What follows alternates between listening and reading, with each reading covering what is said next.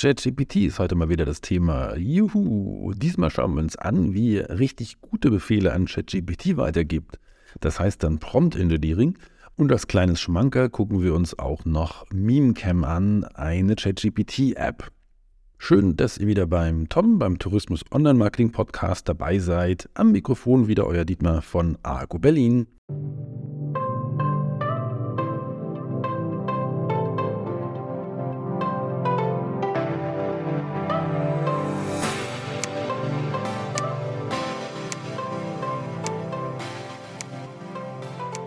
ChatGPT werdet ihr hoffentlich inzwischen alle ausprobiert haben. Also hoffe ich mal. Wenn nicht, dann wird es ja ganz schnell mal Zeit, denn das ist das Tool des Jahres und das ist auch das Tool, was euch jobmäßig weiterbringt. Also kein Witz.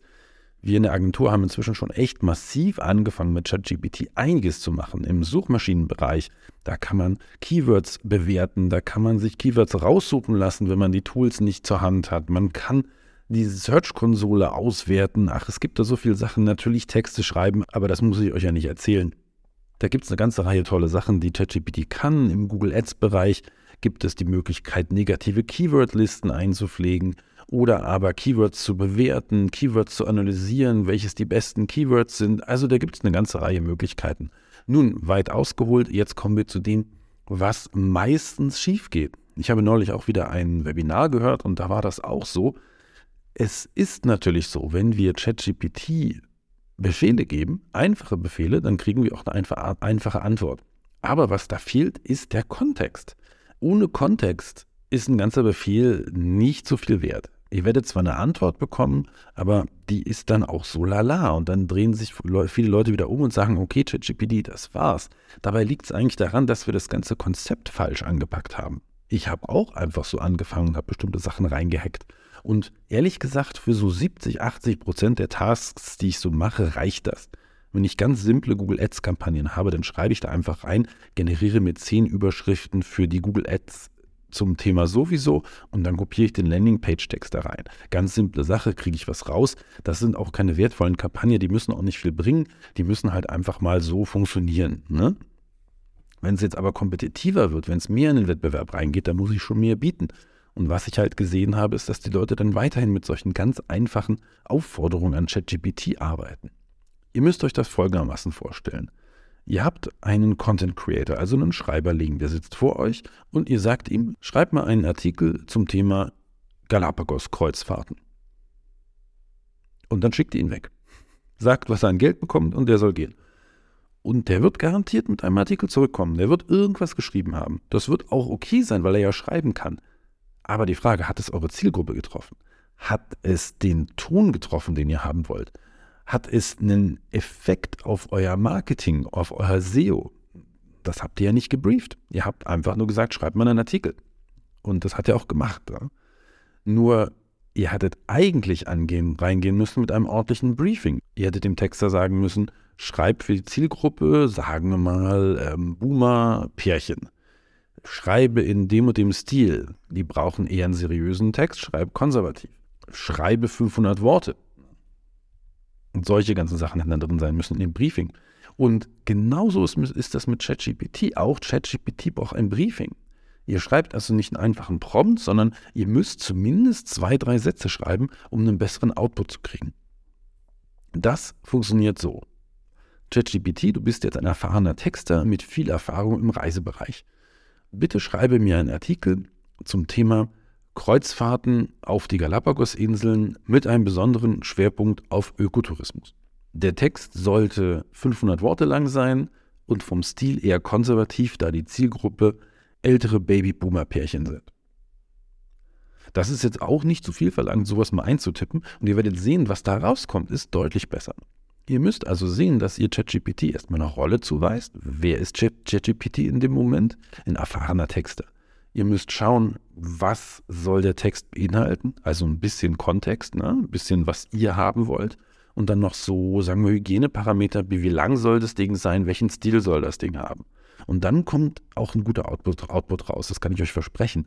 Und mit diesen kleinen Tricks, ich meine, das ist ja nicht viel Arbeit, das sind drei Sätze, mit diesen kleinen Tricks kommt ihr dann auch dazu, dass ihr dieses Tool wirklich massiv besser nutzen könnt und es nicht nur als Spielerei seht, Ihr könnt das damit in euren Arbeitsalltag einbauen. Dass das nicht das Ende der Fahnenstange ist, ist auch klar. Einer meiner Podcaster, den ich sehr empfehlen kann, Marketing over Coffee heißt der Podcast, der erwähnt zum Beispiel einen zwei Seiten langen Prompt, den er hat. Also zwei Seiten Input, um dann eine gute Ausgabe zu bekommen. Dahin geht es. Das brauchen wir aber nicht für alles. Das sind wirklich hochgradig komplexe Dinge und dann ist es auch irgendwo verständlich, wenn da eine Firma 300.000 Dollar bis 500.000 Dollar im Jahr für einen Prompt-Ingenieur bezahlen möchte. Wenn es dann so tief reingeht, dann habe ich einen absoluten Experten da zu sitzen. Nun, das müssen wir nicht sein, weil für die meisten Aufgaben, ihr kennt ja diese 80-20-Regel, für die meisten Aufgaben reicht eben einfach 20% Input, um 80% des Resultats zu bekommen. Und das, was ich euch gerade gesagt habe, überlegt euch, dass ihr ein paar Sätze reinschreibt, um Kontext zu schaffen für die Maschine. Genauso wie ihr einen Menschen briefen solltet, wenn ihr ihm eine Aufgabe gebt. Genauso funktioniert es mit ChatGPT und ihr kommt, wie gesagt, auf diese 80% ohne großen Aufwand. Und jetzt noch, wie versprochen, eine etwas witzigere Sache und zwar Memecam. Nun weiß ich, dass ihr alle Ohrhörer drin habt und ich euch nichts zeigen kann, aber ich kann euch zumindest ein bisschen erklären, was Memecam macht. Ein Meme ist ja so ein Ding, was ins Netz geht, wo die Leute drüber lachen und Memecam erlaubt es uns, Cam, ne, also Kamera, ein Bild zu machen im klassischen quadratischen Instagram-Format und da nimmt man irgendein Foto, das lädt man da hoch dann gibt man noch ein Wort oder zwei oder drei ein, setzt das Ganze also wieder in den Kontext, auch hier seht ihr Kontext, ne?